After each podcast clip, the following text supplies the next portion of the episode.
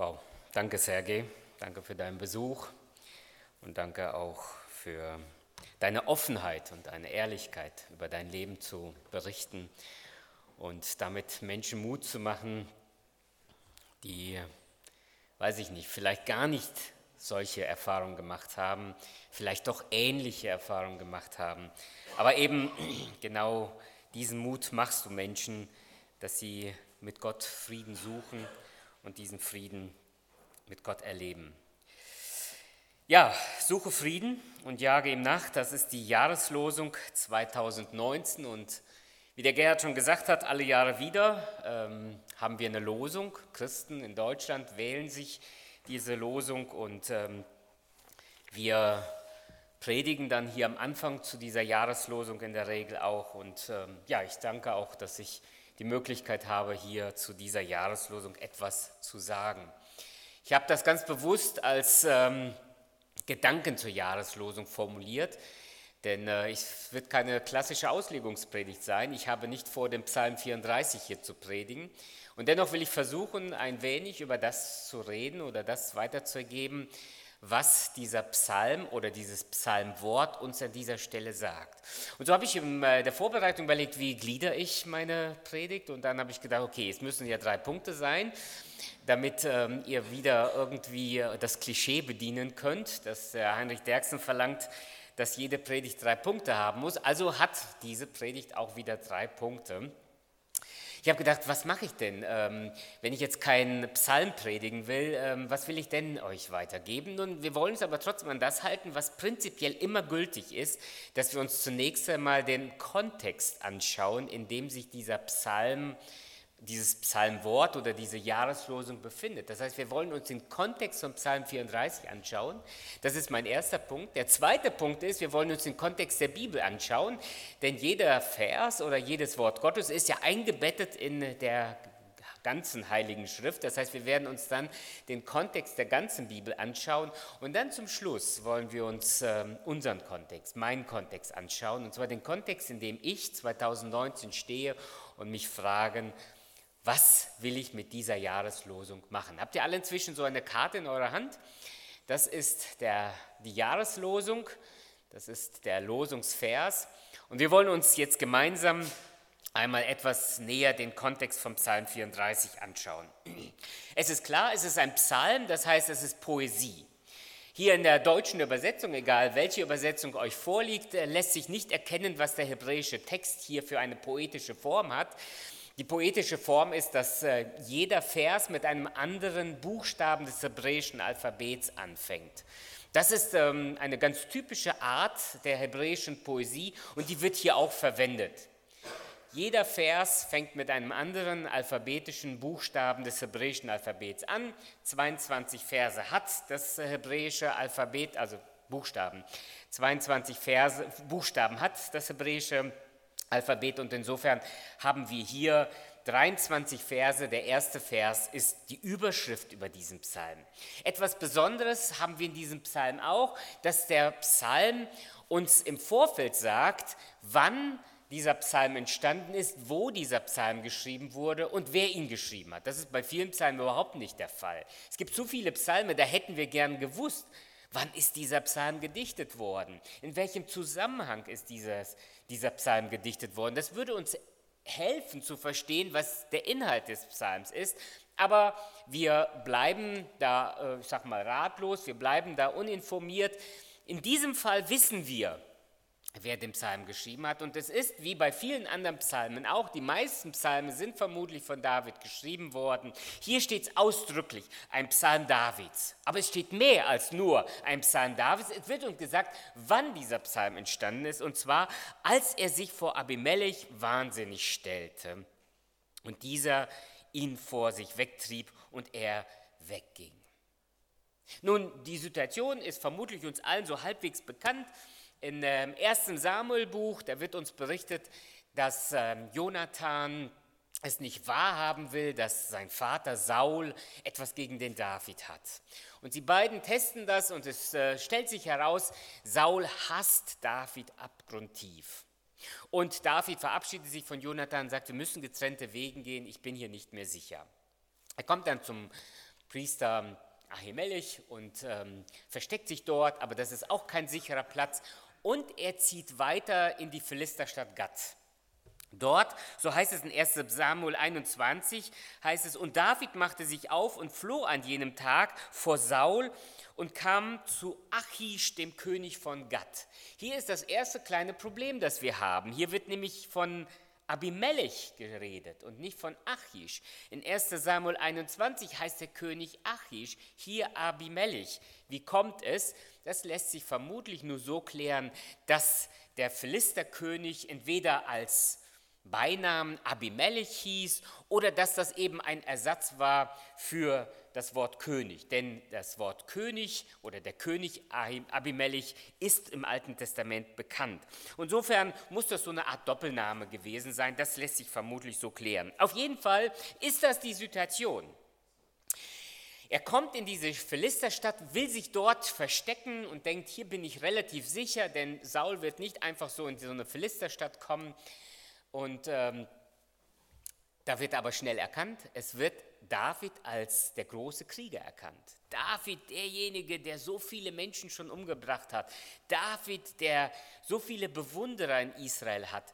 Als er merkt, dass er hier aufgeflogen ist, dass er sich hier nicht einfach nur ähm, äh, verstecken kann und Unterschlupf finden kann, stellt er sich wahnsinnig, stellt er sich wie so ein Verrückter und der König sieht diesen Mann und sagt, das ist doch nicht David, das ist ein verrückter Mann, schmeißt ihn hier raus und David kann so der Situation entkommen. Und in dieser Situation, also unter den schwierigsten Lebensumständen, schreibt David diesen Psalm. Also nicht besonders tolle Zeiten, nicht eine besonders gute Erfahrung, der der sich gerade befindet, sondern David schreibt diesen Psalm unter größten Ängsten. Er lebt in Lebensgefahr. Er hat Angst um sein Leben. Er ist auf der Flucht. Er ist heimatlos. Er flieht vor seinem König und auf dieser Flucht schreibt David diesen Psalm. Dieser Psalm ist den meisten von uns von ganz anderen Bibelversen bekannt, zumindest mir. Mir ist dieser Psalm auf jeden Fall von Vers 8 bekannt. Da heißt es, der Engel des Herrn lagert sich um die her, die ihn fürchten. Das war so ein Vers, den meine Oma schon immer als großen Spruch an ihrer Wand hängen hatte. Und deswegen kannte ich diesen Psalm, zumindest diesen Vers. Der der Engel des Herrn lagert sich und dann hatte die auch so Bilder mit Engeln und so. Das war so ganz typisch, zumindest in meiner Kindheit, bei äh, älteren Leuten im Wohnzimmer oder wo immer dann in der Wohnung als äh, Bibelvers an der Wand. Mir ist dieser Vers auch, mir ist dieser Psalm auch von Vers 9 her bekannt. Dieser Vers schmeckt und seht, dass der Herr gütig ist, ist auch häufig bei, ich weiß nicht, Erntedankgottesdiensten wird er gepredigt oder insgesamt ein bekannter Vers, weil der auch im Neuen Testament noch einmal zitiert wird. Aber nein, es ist der Vers 15, der in diesem Jahr die Jahreslosung ist und er mittendrin steht, da wo David nach Schutz sucht und diesen Schutz von Gott erwartet, schreibt David sich selbst und den Lesern oder den Sängern dieses Psalms, suche Frieden und jage ihm nach. Und David ist wie so ein gejagtes Huhn, das auf der Flucht ist. Und in dieser Situation sagt er, suche Frieden und jage ihm nach.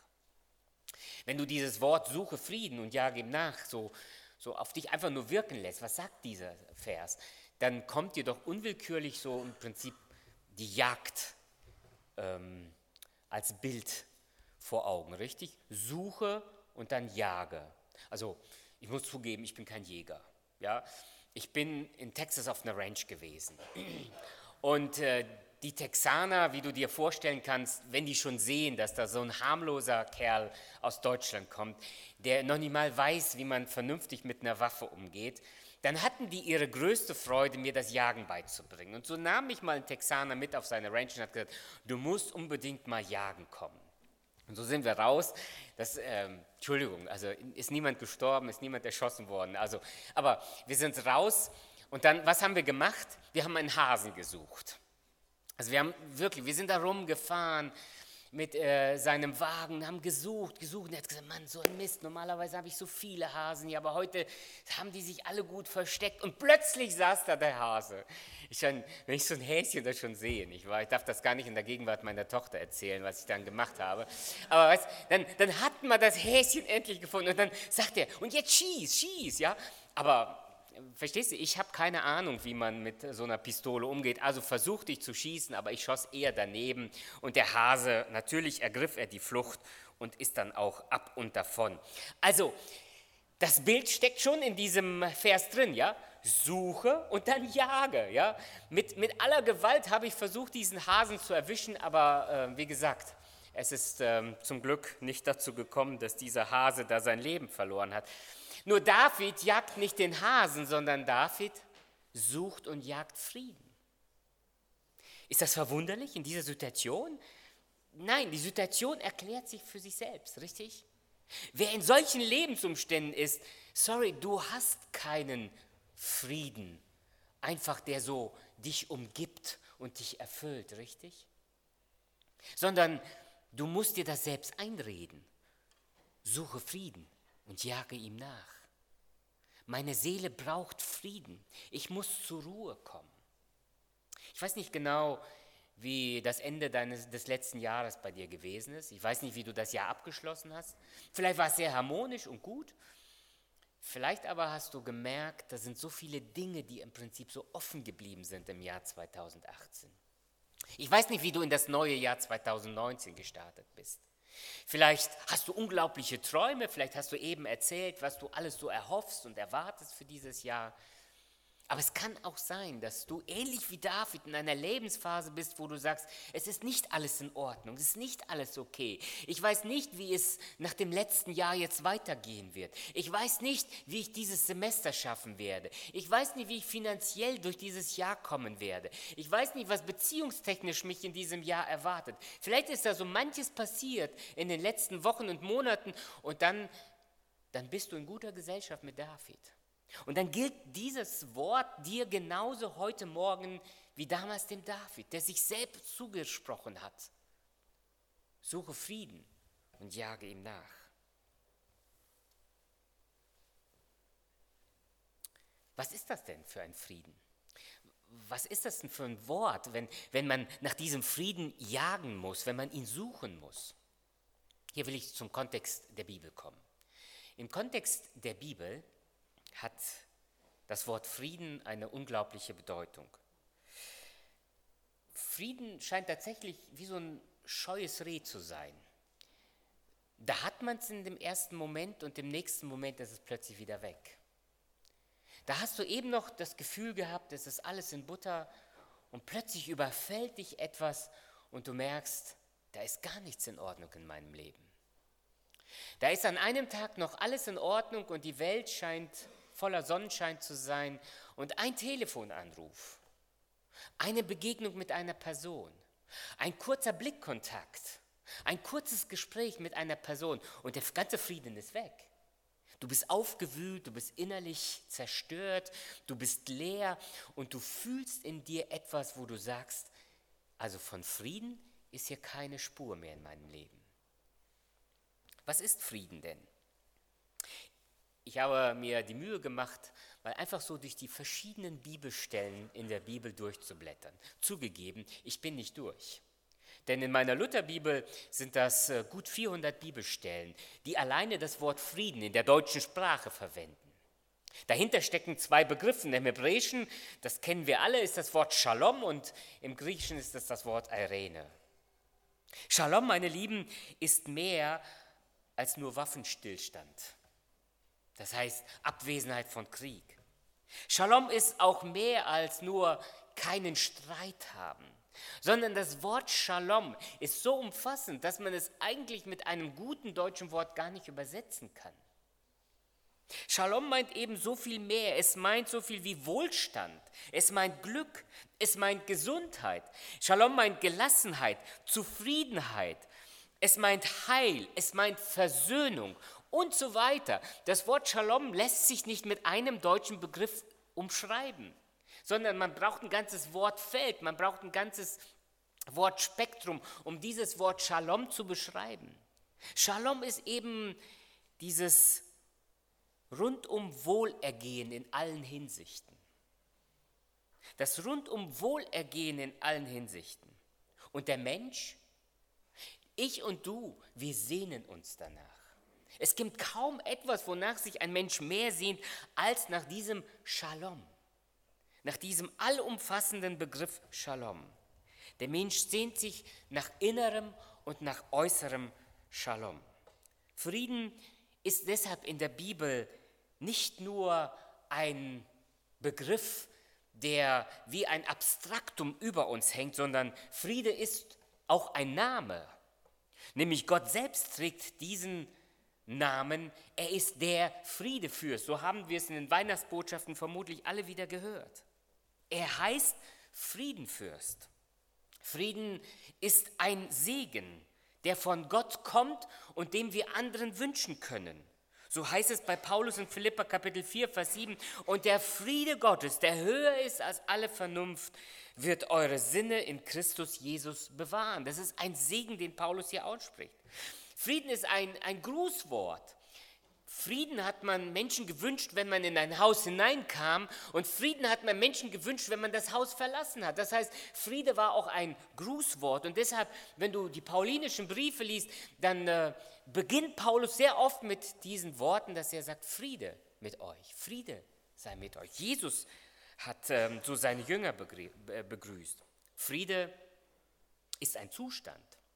Es ist ein Zustand, in dem du dich befinden kannst. In Römer Kapitel 5, Vers 1 lesen wir, da wir nun gerecht geworden sind durch den Glauben, haben wir Frieden mit Gott durch unseren Herrn Jesus Christus. Das ist ein Zustand, in dem du dich befinden kannst. Frieden ist eine Frucht des Heiligen Geistes. So lesen wir es in Galater 5.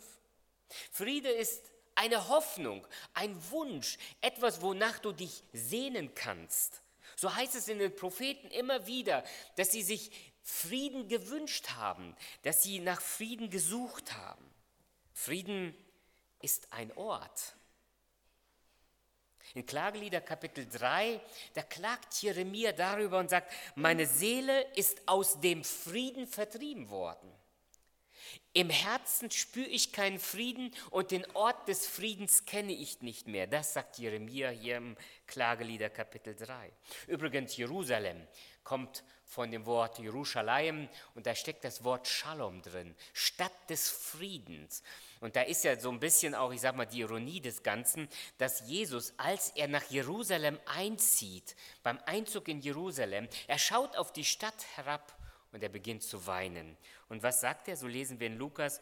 Und als er nahe hinzukam und die Stadt, weinte er über sie und sprach, wenn auch du erkenntest an diesem Tag, was zu deinem Frieden dient. Das heißt, da wohnten Menschen in der Stadt des Friedens, aber den Frieden kannten sie nicht. Frieden ist ein Befehl. In der Bibel ist Frieden ein Befehl. Nicht nur hier, suche Frieden und jage ihm nach, sondern auch an vielen anderen Stellen wird der Frieden befohlen. Zum Beispiel schon im Alten Testament in den Geboten. Da hatte Gott dem Volk Israel Folgendes befohlen. Gott hat dem Volk Israel befohlen, wenn ihr das verheißene Land einnehmt, dann geht hin und wenn ihr in eine Stadt zieht, dann bietet dieser Stadt zuerst Frieden an. Bietet ihnen eine friedliche Übernahme an.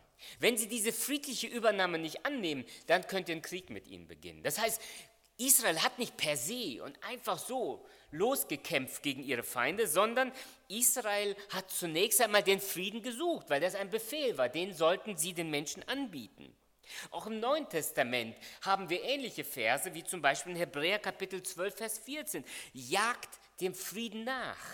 Im Prinzip ist das quasi wie so eine Art Übertragung aus diesem Psalmwort. Jagt dem Frieden nach mit jedermann und der Heiligung, denn ohne die niemand den Herrn sehen wird. Also Frieden ist etwas, wozu wir befohlen werden. Uns wird befohlen, den Frieden zu suchen und ihn zu bekommen. Und dann Frieden wird uns geschenkt. In Johannes 14, Vers 27, da verabschiedet sich Jesus mit den Worten, Frieden lasse ich euch, meinen Frieden gebe ich euch. Nicht gebe ich euch, wie die Welt gibt. Das heißt, Gott hat einen Frieden für dich und für mich, der so ganz anders ist als alles, was in dieser Welt mit dem Begriff Frieden beschrieben werden kann. Das, was Gott an Frieden schafft, ist dieses, dieses Wort, das das Wort Shalom und später auch im Griechischen mit dem Begriff Irene beschrieben wurde. Dieses allumfassende Wohlergehen. Und da sitzen wir nun. In der ersten Andacht in diesem neuen Jahr 2019 am Bibelseminar Bonn und fragen uns, haben wir diesen Frieden? Haben wir dieses allumfassende Wohlergehen in uns? Und wenn nicht, woher können wir es bekommen? Wie können wir es bekommen und wie können wir es schaffen? Nun, die Bibel sagt uns, dass Gott ein Gott des Friedens ist. Immer wieder wird er als der Friedensbringer, als Gott des Friedens beschrieben. Und in dieser Weise können wir uns im Prinzip nur an so einer Jahreslosung orientieren, indem wir Gott bitten, dass er in uns diesen Frieden schafft und uns hilft, diesen Frieden zu schaffen. Mit anderen Menschen und mit Gott selbst. Gott möchte, Frieden stiften. Deshalb hat er seinen Sohn Jesus Christus gesandt. Das haben wir vor wenigen Tagen erst gefeiert. Jesus kam, um Frieden in diese Welt hineinzubringen, um Frieden zwischen Gott und Mensch möglich zu machen, um Frieden zwischen Völkern und anderen Völkern zu schaffen, um Frieden zwischen Menschen zu stiften, um Frieden in dir zu schaffen. Diesen Frieden kann eben nur der Gott des Friedens schaffen. Und deshalb komme ich zu meinem letzten Gedanken, mein Kontext in, ja, im Jahr 2019. Wenn dieser Friede von Gott uns geschenkt werden kann, wenn dieser Frieden von Gott uns gegeben werden kann, wie können wir diesen Frieden schaffen? In Römer Kapitel 14, Vers 19 heißt es, darum lasst uns nachstreben, was zum Frieden dient und zur Erbauung untereinander. Diese Karte, die ihr gerne behalten dürft, hat eine Rückseite. Und ich habe mir überlegt, ein solcher Jahresvers, eine solche Jahreslosung muss doch eine praktische Anwendung finden. Das, da, da, muss doch was passieren. Es kann doch nicht einfach sein, dass ich mir so eine Jahreslosung durchlese, sie nett finde, sie gut finde, sie für die beste Jahreslosung überhaupt halte und dann rausgehe aus dieser Andacht und sage, that's it. Da, dieser Auftrag, dieser Befehl, diese Herausforderung, ist doch etwas, wozu wir verpflichtet sind. Das heißt, jetzt sind wir gefragt, du und ich. Wir sind gefragt, uns einmal zu fragen, wie können wir dazu beitragen, dass Frieden in diesem Jahr entsteht? In dir, zwischen dir und anderen, zwischen dir und Gott. Und deshalb ist meine erste Herausforderung, dass du dir in diesem Jahr einmal aufschreibst, ich will in diesem Jahr Frieden suchen, indem ich. Was möchtest du tun? Was möchtest du unternehmen, ganz praktisch, damit Frieden entsteht? Du könntest ja zum Beispiel einfach aufschreiben, indem ich aufhöre, meinen Ehepartner ständig zu provozieren. Das wäre ja schon mal eine Herausforderung, nicht wahr? Zu sagen, ich höre jetzt endlich mal auf, meinen Ehepartner ständig zu provozieren mit. Oder ihm ständig vorzuhalten, das. Ja? Das wäre ja zum Beispiel so eine Aufgabe. Oder vielleicht ist es etwas, wo du einfach proaktiv sagst, indem ich ganz bewusst aufhöre, schlecht über andere Menschen zu hinter ihrem Rücken zu reden. Ich würde ja dafür sorgen, dass andere nicht mehr schlecht über Menschen denken, über die ich schlecht rede. Ich kann auf diese Weise Frieden schaffen. Überleg mal für dich persönlich, wie möchtest du dazu beitragen, dass Frieden entsteht in dir persönlich, in deinem Umfeld, in deiner Gemeinde, in deiner Familie, ja und vielleicht sogar in dieser Gesellschaft. Was möchtest du dazu beitragen? Ich weiß, Paulus sagt in Römer Kapitel 12, das ist für mich mit der tröstendste Vers in der Bibel. In Römer 12, 18 heißt es, ist möglich, so viel an euch liegt, so habt mit allen Menschen Frieden. Weißt du, das ist so beruhigend zu wissen, du kannst dein Bestes versucht haben und es wird doch nicht zur Versöhnung kommen. Es wird doch nicht dazu kommen, dass du in Frieden mit jemandem leben kannst. Aber Paulus fordert dich und mich dazu auf, so viel es an uns liegt, haltet Frieden. Und wie wir eben schon gesagt haben, Paulus sagt, jagt dem Frieden nach. Äh, Entschuldigung, der Hebräerbriefschreiber sagt, jagt dem Frieden nach mit jedermann und der Heiligung. Meine zweite Herausforderung ist, mit diesen Menschen will ich mit Gottes Hilfe in diesem Jahr Frieden suchen. Trag mal ein paar Namen ein. Nimm dir mal ganz konkret vor, da will ich etwas unternehmen in diesem Jahr. Da will ich ganz bewusst rangehen. Guckt, ich habe meine Karte ausgefüllt. Ja, ja, ich weiß, ich halte sie weit genug von euch fern. Stehen Namen drauf. Und zugegeben, es sind nicht genug Striche da.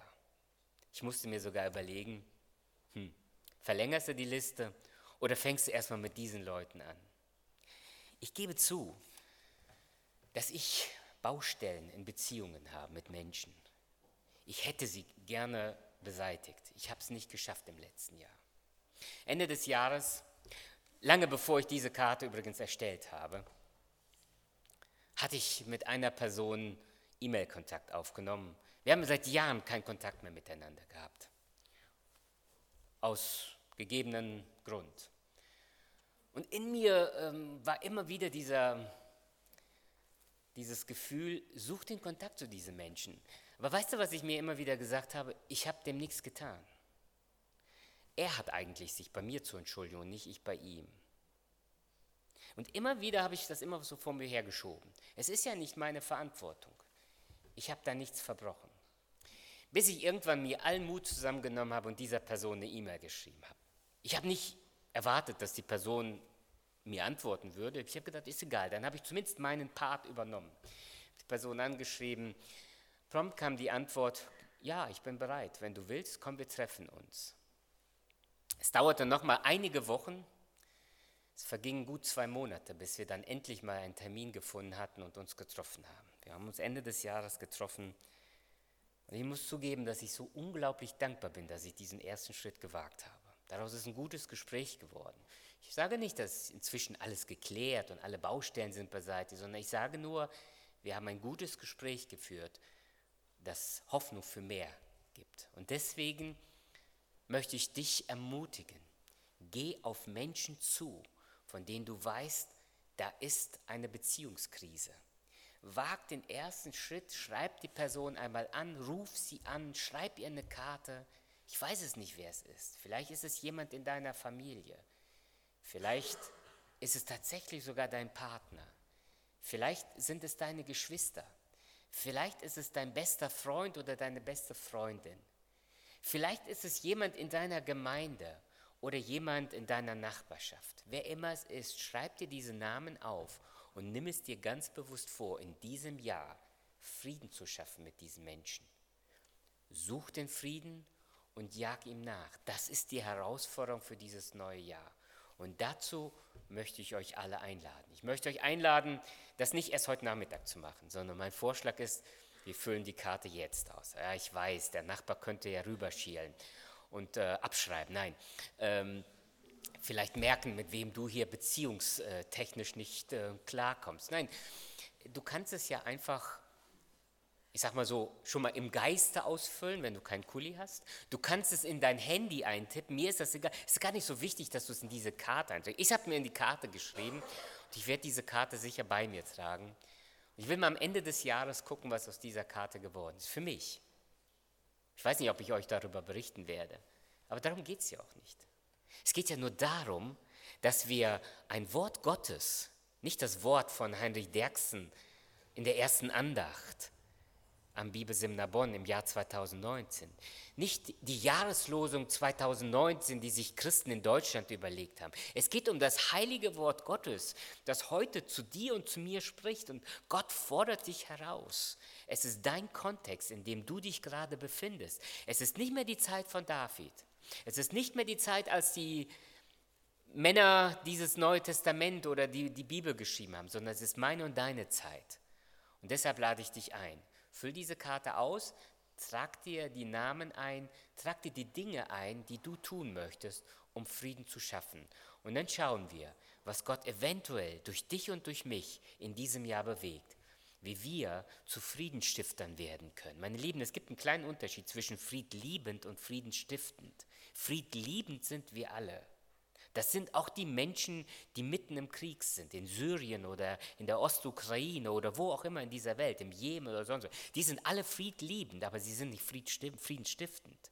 Friedensstiftend heißt, wenn ich genau das mir vornehme, wenn ich hingehe und beginne aktiv, proaktiv Dinge umzusetzen, damit diese Welt heiler wird, damit ich allumfassend Wohlergehen erlebe, Heil, Versöhnung, Glück, Frieden und Ruhe finden. Und das nicht nur ich, sondern andere um mich herum. Und das mit Gottes Hilfe. In diesem Sinne wünsche ich, dass diese Jahreslosung etwas mit uns in diesem Jahr macht.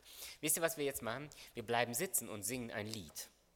Wenn Friede mit Gott meine Seele durchdringt. Und während wir singen, während wir singen, überleg, ob du das in die Karte einträgst, ob du dir das einfach nur fest ins Gedächtnis brennst oder ob du dies ins Handy schreibst, weil du kein Kuli hast. Wenn du kein Kuli hast, frag bei deinem Nachbarn, ob du ihn ausleihen kannst. Ein Handy hast du ganz sicher und da kannst du dir ein paar Dinge aufschreiben, von denen du sagst, ich will versuchen, sie in diesem Jahr umzusetzen. Mit Gottes Hilfe. Wenn Friede mit Gott meine Seele durchdringt. Wenn wir das Lied gesungen haben, möchte ich gern den Segen über euch sprechen.